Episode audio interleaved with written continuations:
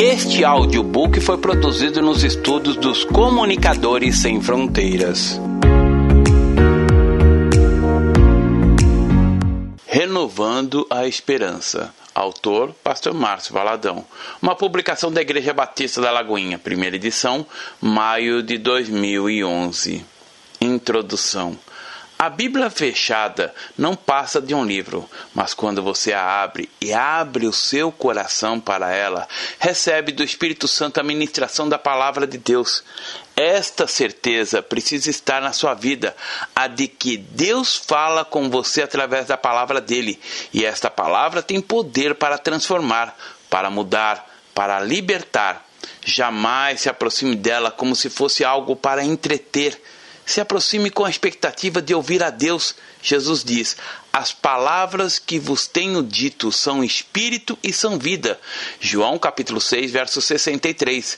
Então, com todo respeito e com toda a reverência, peçamos a Ele que ministre. Fale conosco por meio desta mensagem. Senhor, que as palavras contidas neste audiolivro sejam palavras de vida, de edificação, de consolo, de exortação. Que a tua palavra possa trazer salvação e produza tudo aquilo que o Senhor sonhou que ela traria como resultado. Que a tua palavra transforme de glória em glória cada um dos teus filhos à tua própria imagem. No nome de Jesus. Amém um coração disposto. Ao contrário do que muitos imaginam, o primeiro livro escrito da Bíblia não foi o de Gênesis. Quem escreveu Gênesis foi Moisés, mas ele escreveu muitos anos depois. O primeiro livro da Bíblia a ser escrito foi o livro de Jó. E pode-se dizer que ele é a sua história, é a minha história retratada de uma forma muito contundente nas experiências desse nosso irmão. Normalmente, ao final de cada ano, muitas empresas fecham um para-balanço. Este balanço revela os ganhos e as perdas, ou se houve um empate. Da mesma forma, isso pode acontecer conosco. Algumas pessoas chegam ao final do ano com perdas estrondosas, outras empatam, outras comemoram ganhos grandes. Nós, porém, que temos Jesus Cristo em nossa vida, podemos chegar ao final do ano com ganhos bênçãos e experiências sólidas. Em Jó, capítulo 11, a partir do verso 13, há uma mensagem muito especial que está escrito: Se puseres o coração e estenderes as mãos para Deus, se lançares para longe a iniquidade da tua mão, e não permitires habitar na tua tenda a injustiça, então levantarás o rosto sem mácula, estarás seguro e não temerás, pois te esquecerás dos teus sofrimentos, e dele só terá lembrança como de águas que passaram. A tua vida será mais clara que a do meio-dia, ainda que lhe haja trevas, serão como amanhã. Sentir-te-ás seguro, porque haverá esperança. Olharás em derredor e dormirás tranquilo Deitar-te-ás e ninguém te espantará, e muitos procurarão obter o teu favor. Tudo na vida é uma escolha. Existem escolhas que não fazem muita diferença na vida. Por exemplo, se você decidir comprar o creme dental da marca A ao invés da marca B, não fará muita diferença. Se você tomar banho com um sabonete da marca A e deixar de tomar banho com um da marca B, também não fará muita diferença. Mas se você deixar de fazer a sua higiene pessoal, certamente fará muita diferença em sua vida. Assim como existem escolhas que não influenciam muito em nossa vida, existem as que determinam muitas coisas em nossa vida. E tudo na vida é como termina é o que conta. A última frase do texto sagrado que acabamos de ler diz assim: E muitos procurarão obter o teu favor. Deus quer fazer da minha vida, Deus quer fazer da sua vida uma fonte, uma fonte de glória, uma fonte de bênçãos, uma fonte de riquezas espirituais, uma fonte de sabedoria como falei sobre os finais do ano, outra atitude muito conhecida entre as pessoas é a de se sentirem tristes pelo fato de apenas obterem favor dos outros. Lemos que muitos podem procurar obter o meu e o seu favor. Não sei se você já se sentiu assim, apenas dizendo: Eu tenho obtido favor dos outros, outros têm me abençoado. Mas a vontade de Deus é que eu e você nos transformemos em uma fonte de glória na nossa casa, na nossa família, no nosso trabalho, nos nossos sonhos. Mas conforme nos diz o versículo 13, ser uma fonte gloriosa é também uma opção. Se dispuseres o coração e estenderes as mãos para Deus, temos aqui a conjunção condicional se é preciso primeiramente dispor o coração, pois tudo na vida é uma escolha, e Deus nos deu a capacidade de escolher, ele nos deu o livre-arbítrio. O homem é livre tanto para correr para Deus e abraçá-lo, honrá-lo, viver com ele, como também é livre para voltar as costas a ele e dizer não. Quando Deus criou o homem, ele o colocou no jardim do Éden que era repleto de tudo de mais belo, mais glorioso que poderia existir. Neste jardim, Deus colocou também duas árvores, a do conhecimento do bem e do mal e a árvore da vida. Ele disse que o homem poderia comer de todas as árvores, que deveriam ser muitas, milhares, cheias de frutos maravilhosos, perfeitos, totalmente saudáveis, prontos para comer mas nas duas árvores específicas, a do conhecimento e a da vida, não podia tocar. O Senhor Deus disse, parafraseando: Você pode tocar em todas as outras, mas não toque nessas, porque no dia que você tocar, você vai quebrar a comunhão comigo. Não desobedeça, pois se eu fizer, você morrerá. Gênesis capítulo 2, versos 16 e 17. Tudo na vida é uma escolha. E Adão e Eva escolheram estender as mãos para a desobediência. Se dispuseres o coração. O coração precisa estar disposto, totalmente desejoso por Deus, voltado somente a Deus. Querer a Deus não é algo enigmático, cabalístico, também não é algo fechado e acadêmico doutrinariamente. Deus quer que o conheçamos, que tenhamos experiências reais com alguém tão real. No livro de Deuteronômio, capítulo 4, verso 29, está escrito: De lá buscarás ao Senhor teu Deus e o acharás quando buscares de todo o teu coração e de toda a tua alma. Infelizmente, muitas pessoas querem ter apenas uma compreensão religiosa da vida. Elas querem todo tipo de conforto para buscarem a Deus. Algumas já disseram que amam a igreja da Lagoinha, mas que não vão até lá porque nela não encontram vagas para estacionar. Quando amamos, vamos a pé, de bicicleta, de ônibus. Estou casado há 37 anos. Eu e a Renata namoramos pouco tempo, quase dois anos. Agora imagine se tivesse dito a Renata: Você é linda, é a mulher da minha vida. Eu quero me casar com você, mas você mora longe demais. Para chegar à sua casa encontro muitos obstáculos. A sua rua é cheia de buracos, precisa ser asfaltada. Dê um jeito nisso, facilite a minha chegada. Isso seria loucura. E se fizesse, talvez não tivesse iniciado com a seguinte frase: Estou casado há 37 anos. A visão do que seja buscar a Deus tem sido distorcida por muitos. Estes pensam que estão fazendo favores a Deus. Pensam que precisam fazer sacrifícios, mas Deus não exige e nem quer sacrifícios de ninguém. O que Ele quer é nosso amor. De lá buscarás o Senhor teu Deus e o acharás quando buscares de todo o coração e de toda a tua alma. Se você for para as reuniões da congregação e ficar olhando no relógio, ansioso para ir embora, saiba que estará apenas cumprindo um dever. Você está sendo religioso. A religião cumpre apenas os deveres. Querido querida, em amor nós não cumprimos deveres. O amor queima, arde no coração. Jesus deve ser sempre o nosso único exemplo a ser seguido. Ele se deleitava em Deus, o amor, a paixão de Jesus era o Pai. Tudo o que ele queria na vida era Deus. Ele fazia tudo conforme vemos na palavra. Buscarás ao Senhor teu Deus e o acharás quando buscares de todo o teu coração e de toda a tua alma. Deuteronômio capítulo 4, verso 29. Usando mais uma vez o meu casamento como exemplo, digo que teria muita dificuldade e com certeza não teria casado com a minha Renata se ela tivesse dito: Márcio, eu gosto muito de você, mas eu também gosto do Benedito, do Antônio, do Joaquim, do Sinfrônio. Isso também seria loucura. Tanto no coração do homem quanto no da mulher, há lugares apenas para uma esposa, para um marido. Em ambos os corações tem que haver espaço apenas para um Deus, que é Jesus Cristo. Por isso ele diz: Não terás outros deuses diante de mim. Êxodo capítulo 20, verso 3.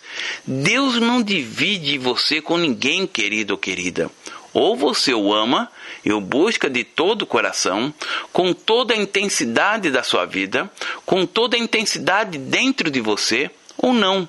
Com Deus não há meio termo, não há nada pela metade. Buscai ao Senhor e o seu poder, buscai perpetuamente a sua presença. Salmos 105, verso 4 buscai ao Senhor. E este buscar não é procurar a Deus, pois Ele é quem nos procura. Mas vem a hora e já chegou, em que os verdadeiros adoradores adorarão ao Pai, em espírito e em verdade porque são estes que o Pai procura para seus adoradores. João capítulo 4, verso 23. O que temos que fazer é nos deixar ser achados por ele. Deus não se esconde de ninguém. Buscar a Deus e o poder dele é viver uma vida sobrenatural aqui na terra, uma vida de milagres, é viver a vida que Deus sonha para os seus filhos. A nossa fé não é uma religião. Por isso, para buscar o Senhor e o seu poder, buscar perpetuamente a sua presença, não é necessário um dia sagrado para fazê-lo.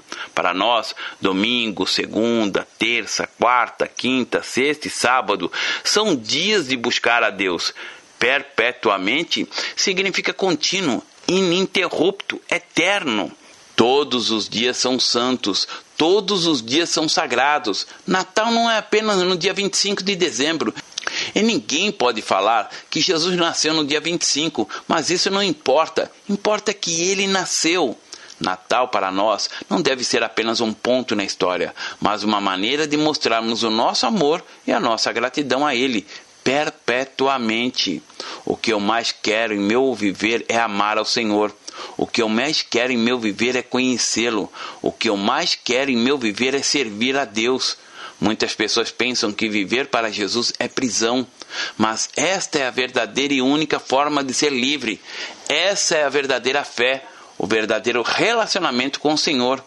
Em Isaías capítulo 55, verso 6 está escrito: Buscai ao Senhor enquanto se pode achar, invocai-o enquanto está perto.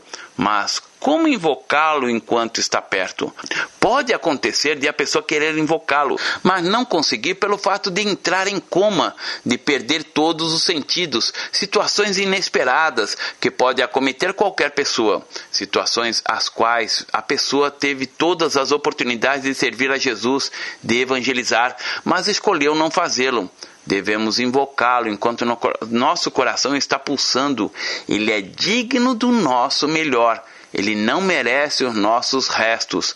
Muitas pessoas dizem que vão viver a vida e que depois, muito depois, podem até pensar em entregar a vida a Jesus.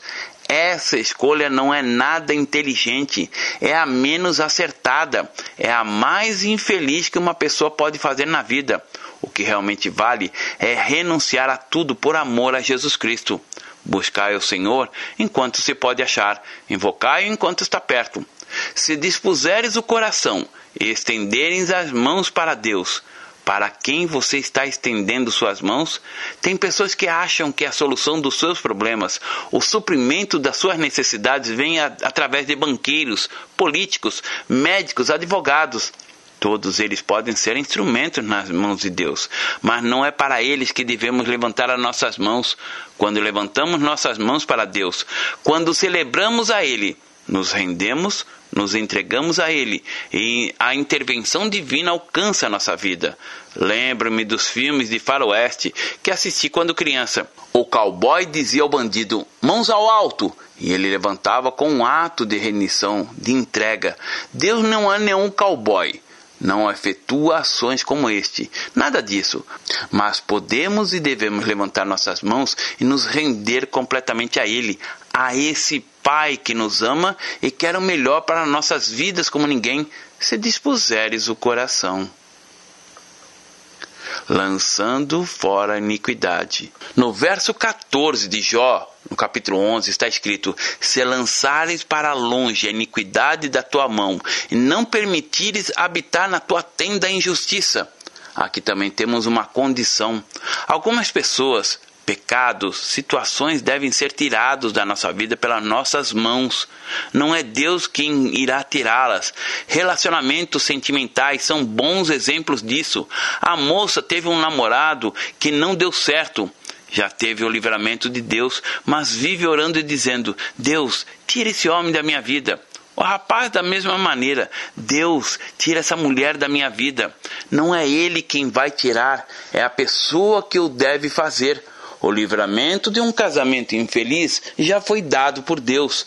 A pessoa sabe que não iria dar certo, mas se esconde e deixa de fazer aquilo que é para ela fazer. E há também aqueles que passam a vida murmurando: Deus, por que o Senhor tirou fulano ou fulano da minha vida? Esta é outra situação. Por isso a palavra diz: se lançares para fora a iniquidade da tua mão, a iniquidade é a fonte do pecado. Pode-se dizer que ela é um pacote recheado de tudo aquilo de mais perverso, de mais maligno que existe. Mas esse pacote pode ser jogado no lixo se a pessoa escolher jogá-lo, se ela escolher não mais segurá-lo com as próprias mãos. No Salmo 15, do verso 1, temos uma interrogação. Está escrito: Quem, Senhor, habitará no teu tabernáculo? Senhor, quem vai ter essa comunhão contigo? Quem? Ele começa a responder: aquele que é limpo de mãos, que é puro de coração. Verso 2: Você, querido ou querida, tenha suas mãos limpas. Não há pecado que o Senhor não consiga perdoar. Não há iniquidade que ele não consiga extirpar. Acerte a sua vida. Se você, esposo ou você, esposa, tem guardado rancor do seu cônjuge, limpe seu coração. Tire esse sentimento da sua vida. Deus quer que a nossa vida avance de glória em glória e não de derrota em derrota. Não permita surgir a iniquidade na tua casa. A maior riqueza que você tem é a sua família, o seu esposo, a sua esposa, os seus filhos. Tenha uma família sacerdotal. Há promessa de vida quando você escolhe crer em Jesus. Crê no Senhor Jesus e será salvo tu e tua casa. Atos, capítulo 16, verso 31. Mas não permita habitar na tua tenda a injustiça. Meu genro e minha filha, Felipe e Mariana, lançaram uma campanha no Twitter intitulada Eu quero me casar virgem. Isso rendeu reportagens pelo país afora. Como pode alguém casar virgem nos dias de hoje? É verdade. Isso não é algo fácil. Para muitos, a virgindade é algo ultrapassado, cafona, ridículo. Muitos também dizem que não se pode casar sem antes ter uma relação sexual, pois após o casamento a pessoa pode não gostar sexualmente do parceiro. Quanta mentira! Isso é algo diabólico. Muitas pessoas conheceram a Jesus após envolvimentos sexuais, viviam na ignorância sem saber o significado do sexo para Deus e não colher os bons frutos, mas creio que se elas soubessem das consequências terríveis dessa escolha, certamente não teriam se envolvido sexualmente antes do casamento. A pessoa pode ter sido a mais pervertida antes de Jesus, mas no momento que ela se converte, esse passado negro é apagado o Senhor diz: Dos teus pecados não me lembro. Isaías capítulo 43, verso 25. O rapaz pode ter tido uma vida desgraçada, mas no momento quando ele converte, tem que manter a castidade e não tem essa de não conseguir. Todos conseguem, basta viver a palavra verdadeiramente, pois ela transforma. Mas isto é uma escolha. Não escolha viver uma vida cheia de confusão. Não estrague o plano de Deus para a sua vida. Guarde a sua pureza. Não há nada melhor do que viver em santidade. Quando uma pedrinha entra no nosso sapato, não deixamos de caminhar por causa dela. Mas o incômodo que ela causa nos deixa desesperados, nos faz tirar os sapatos. Porém, mesmo sentindo dor por conta dela, podemos nos acostumar a ela e caminhar ferindo os nossos pés. Mas se quisermos o livramento, temos que parar de caminhar, desamarrar os sapatos e tirá-los do pé vai nos dar um certo trabalho, sim, principalmente no lugar onde estivermos, mas a recompensa será maior, o alívio. Essa pedrinha exemplificada aquela situação que você sabe bem, que tem sujado as suas mãos. Quem sabe se é um namoro que você iniciou sem a aprovação de Deus, ou aquele emprego que você aceitou sabendo que não era para você. Eu não sei o que pode ser, mas você sabe o que é preciso tirar. Não fique pedindo a Deus para Ele tirar, porque não foi Ele quem colocou. A Bíblia diz que tudo quanto Deus faz durará eternamente. Eclesiastes capítulo 3, verso 14. Esforça-te e viva a palavra de Deus plenamente. Agora vamos ao verso 15. Então, levantarás o rosto sem mácula, estarás seguro e não temerás o cristão é aquela pessoa que anda como Jesus andou, de cabeça erguida, vitoriosamente. É dizer como ele disse: Porque aí vem e está o príncipe desse mundo, ele nada tem de mim, João capítulo 14, verso 30. O príncipe desse mundo não precisa ser vencido porque Jesus já venceu. Ele já é um derrotado. O que temos que fazer é resisti-lo e assim ele fugirá de nós. Tiago capítulo 4, verso 7. Quando você cumpre essas condições, se dispuseres o coração, estenderes as mãos para Deus, se lançares para longe a iniquidade da tua mão e não permitires habitar na tua tenda a injustiça, então levantarás o rosto sem mácula, estarás seguro e não temerás. Jó capítulo 11, verso 13 a 15. Você terá uma vida cheia da graça, uma vida plena diante do Senhor. Sabe o que significa estar seguro? Em Hebreus capítulo 4, verso 16, assim diz: Acheguemo-nos, portanto, confiadamente junto ao trono da graça, a fim de recebermos misericórdia e acharmos graça para socorro em ocasião oportuna. Já o capítulo 10 de Hebreus, versos 19 a 21 dizem: Tendo, pois, irmãos, intrepidez para entrar no Santo dos Santos, pelo sangue de Jesus, pelo novo e vivo caminho que ele nos consagrou pelo véu, isto é, pela sua carne, e tendo grande sacerdote sobre a casa de Deus, aproximemo-nos com sincero coração, em plena certeza de fé, tendo o coração purificado de má consciência e lavado o corpo com água pura. Guardemos firme a confissão da esperança, sem vacilar, pois quem fez a promessa é fiel. Consideremos-nos também uns aos outros, para nos estimularmos ao amor e às boas obras. Não deixemos de congregar-nos, como é costume de alguns Antes, façamos admoestações e tanto mais quanto vedes que o dia se aproxima. Se você deixar de congregar um ou a dois domingos, talvez você não vai sentir muita falta, mas se deixar de congregar três domingos, o laço estará totalmente pronto para fazer você cair, esfriar na fé. Agora, se faltar o mês inteiro, saiba que os pés podem estar nos desvios se a palavra nos diz para não deixarmos de congregar, é porque essa ação é essencial na vida de todo cristão. Jamais se esqueça de que você é exemplo para a sua família, para aquele irmão que você ganhou para Jesus, para aquelas pessoas que têm ouvido de você sobre Jesus. Tente imaginar a seguinte situação: você falou do amor de Cristo a muitas pessoas, e uma delas encontra você e diz que Deus falou muito com ela no culto, que recebeu muito dele, e finalizando pergunta: E para você, como foi o culto? A sua resposta pode ser: Não tenho ido aos cultos, estou muito cansado, tenho que trabalhar ou estudar. Como assim? Essa não pode ser a nossa atitude cristã. Temos que ser testemunho para os outros. A pessoa que deixa de congregar caminha para o afastamento do Senhor e agrada a Satanás, que fará de tudo para que cada vez mais se afaste de Deus. As visitas vão chegar justo na hora que ela estiver saindo para a igreja. O menino vai adoecer na hora de ir para a igreja. A torneira vai estragar na hora de ir para a igreja. Não vão faltar desculpas para fazer você deixar de ir aos cultos. Porém, você não pode se render a elas. Confiança, constância, intrepidez são marcas de uma vida bela a vida que Deus tem para os seus. Então levantarás o rosto sem mácula, estarás seguro e não temerás. No verso 16 lemos: Pois te esquecerás dos teus sofrimentos, e dele só terá lembranças como de águas que já passaram. Que texto glorioso! O crente no Senhor Jesus não fica remoendo as coisas do passado. Ele tem grande facilidade para perdoar. Vale ressaltar que perdoar não é esquecer pois ninguém tem o poder para apagar a memória cerebral. Perdoar significa não levar em conta, pois te esquecerás dos teus sofrimentos. Mas é preciso querer esquecer. Tem gente que não consegue esquecer. Vive o que se passou. Lembra, chora, reclama, murmura, conta para todas as pessoas que encontra pela frente.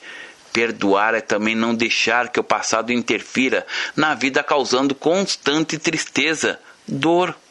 Há pessoas que se lembram da demissão que sofreu há mais de 10 anos, da traição que sofreu há 20 anos, do ente querido que perdeu há 30 anos. Querido ou querida, sofra, chore por um tempo, tire as experiências necessárias e sepulte o que precisa ser sepultado, pois te esquecerás, é uma escolha. Enquanto você não escolher esquecer, não esquecerá. Se você foi traído, tire experiências dessa traição e caminhe. Se foi demitido, tire experiências desta demissão e procure um novo emprego. Se você foi injustiçado, entregue a injustiça ao Deus da justiça. Não dê testemunho das coisas desgraçadas da vida. Dê testemunho de livramentos, do quanto você tem aprendido com o Senhor. Viva experiências bonitas e viva a vida um dia cada vez. A promessa do Senhor diz: Pois te esquecerás dos teus sofrimentos. O sofrimento atinge todo ser humano. Ele chega, mas tem que ir embora. Ele não pode durar a vida toda. O que dura para sempre é a bondade e a misericórdia de Deus. A palavra diz: No mundo passais por aflições, mas tende bom ânimo, eu venci o mundo. João, capítulo 16, verso 33. Faça do sofrimento um túnel no qual você entra, mas não permanece. Deixe-se ser curado. Seu marido morreu? Case com outro. Sua mulher morreu? Case com outra. Sua firma faliu? Abra outra. Viva de acordo com a palavra.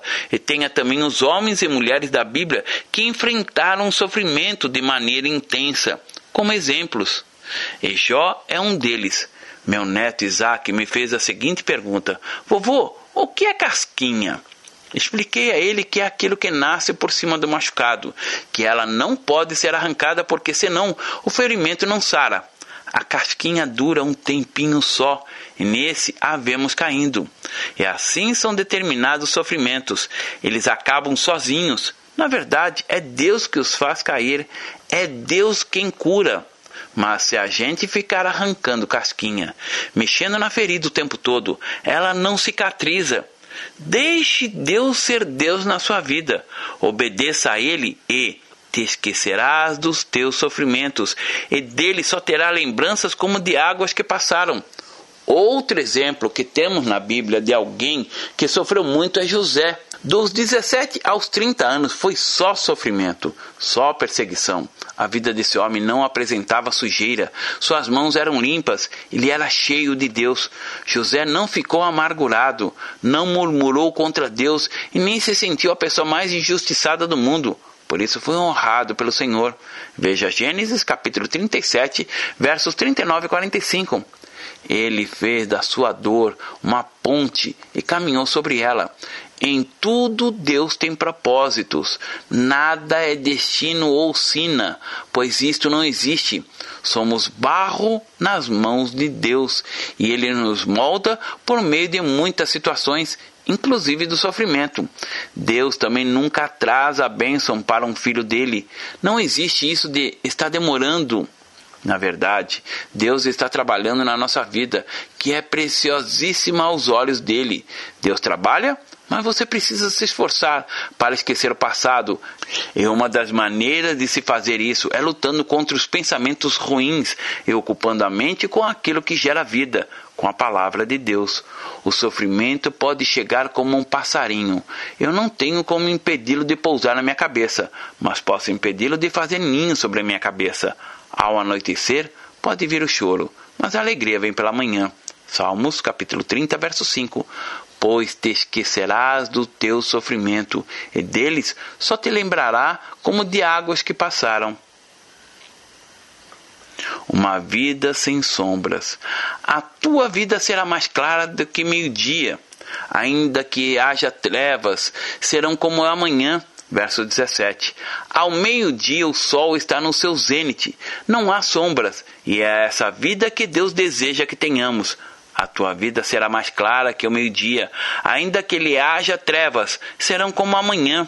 A Bíblia também nos diz que a vereda dos justos é como a luz da aurora, que vai brilhando mais e mais até o dia perfeito. Provérbios capítulo 4, verso 18. O nosso sonho e anseio devem ser o de viver o dia perfeito, sem sombras, sem nenhuma penúria, pois servimos aquele que é o sol da justiça e aquele que caminha com ele, ainda sempre em meio-dia. Crente em Jesus não tem cismas, não tem superstições, o que ele tem é revelação. A vida dele é clara, brilha, Conforme Jesus disse, vós sois a luz do mundo. Mateus capítulo 5, verso 14. O mundo anseia, clama por essa luz. Quem sou eu? É você. Não importa onde estejamos, seja o lugar onde que for, a nossa vida tem que ser mais clara que o meio-dia. E se tiver alguma área de nossa vida escura, o sangue de Cristo tem o um poder para clarear. Ainda que lhe haja trevas, serão como amanhã. Não importa qual seja a área da luta, no momento quando expomos ao sol da justiça, a escuridão, a nebulosidade vai embora. O que Deus quer para seus filhos, o que Ele quer para mim e para você é que vivamos a vida que Ele sonhou para nós. O verso 18 apresenta uma mensagem de esperança. Veja: sentir-te-ás seguro, porque haverá esperança. Olharás em derredor e dormirás tranquilo. Não sei se você sabe, mas são gastos no Brasil milhões de reais com segurança. Tempos passados, pensar em trava elétrica e alarme para carro seria apenas sonho. Hoje é algo comum. As pessoas querem, de certa forma, proteger os seus carros. As casas estão cercadas por muros altos, cercas elétricas, câmeras, entre outros recursos, mas era possível dormir até com as janelas abertas. Os recursos de segurança são inúmeros, mas estamos seguros verdadeiramente somente em Deus. A segurança de seu filho, longe dos traficantes, a segurança da sua filha, longe da prostituição, está em Jesus.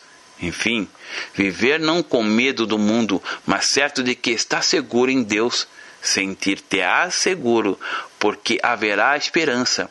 A nossa esperança é o Senhor. Com Ele tu olharás em derredor e dormirás tranquilo. Em meia tempestade é possível dormir tranquilamente, tal como Jesus. Em Marcos capítulo 4, verso 35 a 41. Ele estava viajando num barco. O mar estava revolto. Relâmpagos e trovões cobriam aquela noite, mas Jesus Cristo dormia. Ele, que é o príncipe da paz, nos dá toda a segurança. Com ele olhamos em derredor e dormimos seguros. Satanás e seus demônios rugem à nossa volta, mas eles só fazem barulhos e se levantam para cair.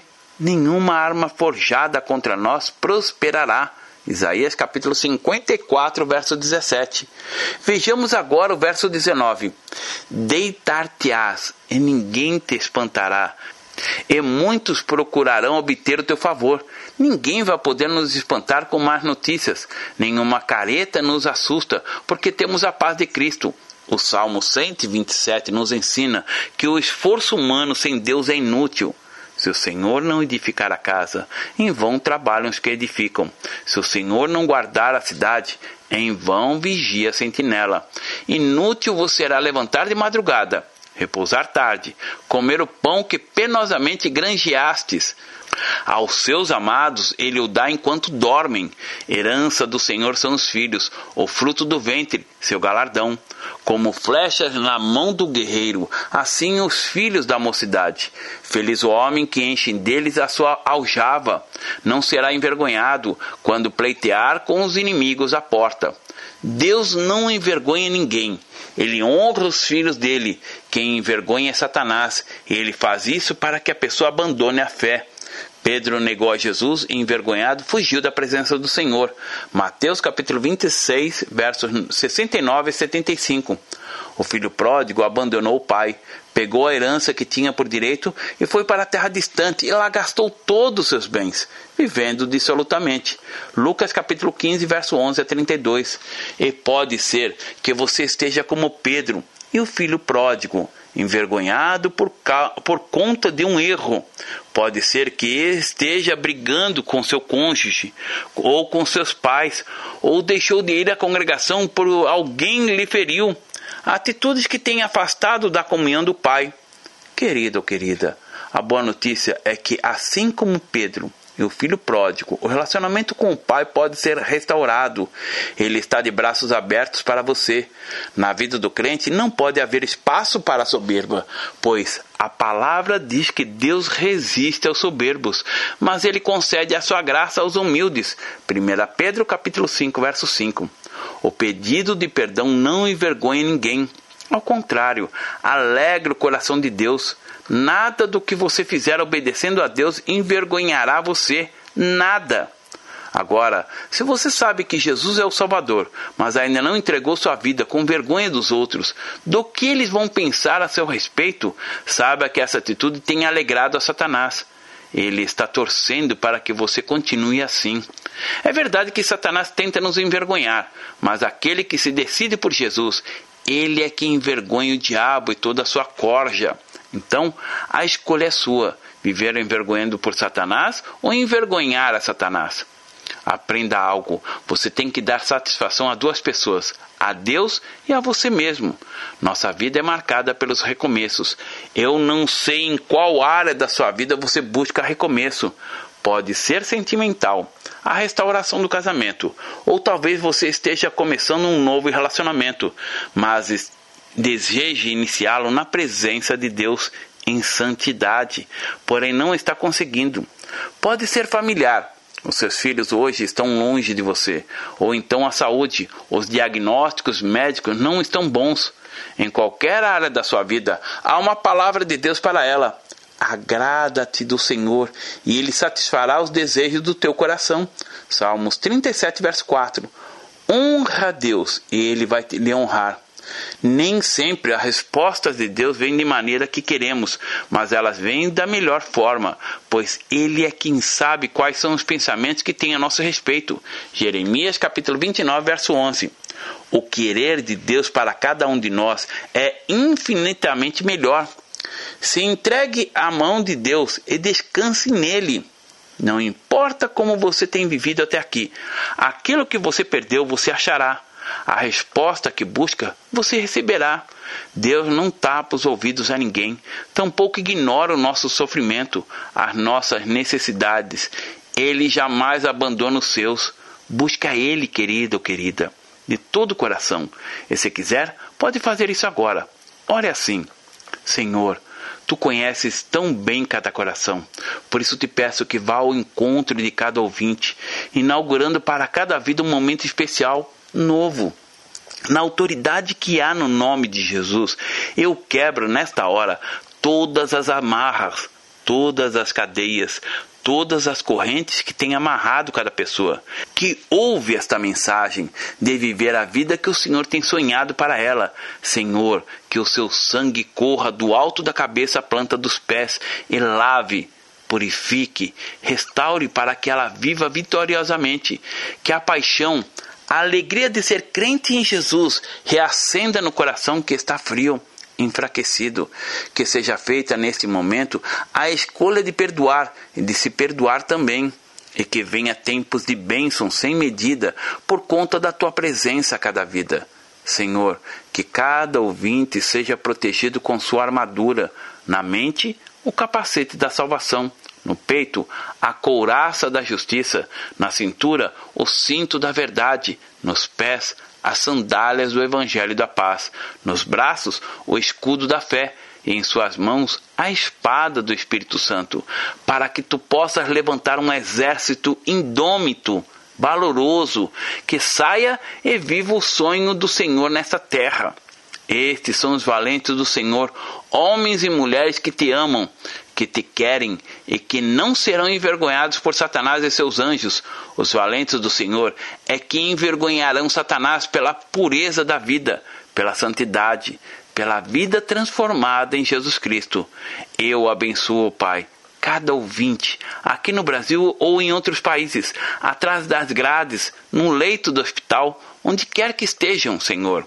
Semeio com fé a tua palavra na certeza que o Senhor irá frutificá-la. Deus abençoe. Pastor Márcio Valadão. Jesus te ama e quer você.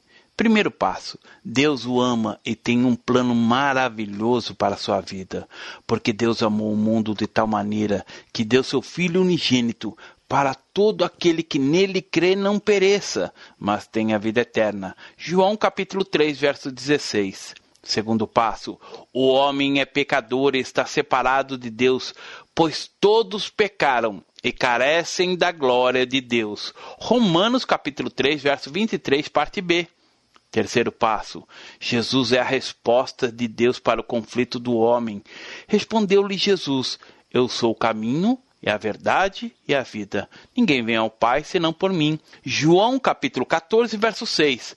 Quarto passo: é preciso receber a Jesus em nosso coração, mas a todos quanto receberam, deu-lhes o poder de serem feitos filhos de Deus, a saber, aos que crerem em seu nome. João capítulo 1, verso 12, parte A. Se com tua boca confessares Jesus como Senhor e em teu coração credes que Deus o ressuscitou dentre os mortos, será salvo. Porque com o coração se crê para a justiça e com a boca se confessa a respeito da salvação. Romanos capítulo 10, verso 9 e 10. Quinto passo. Você gostaria de receber a Cristo em seu coração? Faça essa oração de decisão em voz alta. Senhor Jesus, eu preciso de ti. Confesso-te o meu pecado de estar longe dos teus caminhos. Abra a porta do meu coração e te recebo como meu único Salvador e Senhor. Te agradeço porque me aceita assim como eu sou e perdoa o meu pecado. Eu desejo estar sempre dentro dos teus planos para a minha vida. Amém. Sexto passo: procure uma igreja evangélica próxima à sua casa. Nós estamos reunidos na Igreja Batista da Lagoinha, Rua Manuel Macedo, 360, bairro São Cristóvão, Belo Horizonte, Minas Gerais. Nossa igreja está pronta para lhe acompanhar nesse momento tão importante da sua vida. Nossos principais cultos são realizados aos domingos. Ficaremos felizes com sua visita. Uma publicação da Igreja Batista da Lagoinha, Gerência de Comunicação, www.lagoinha.com.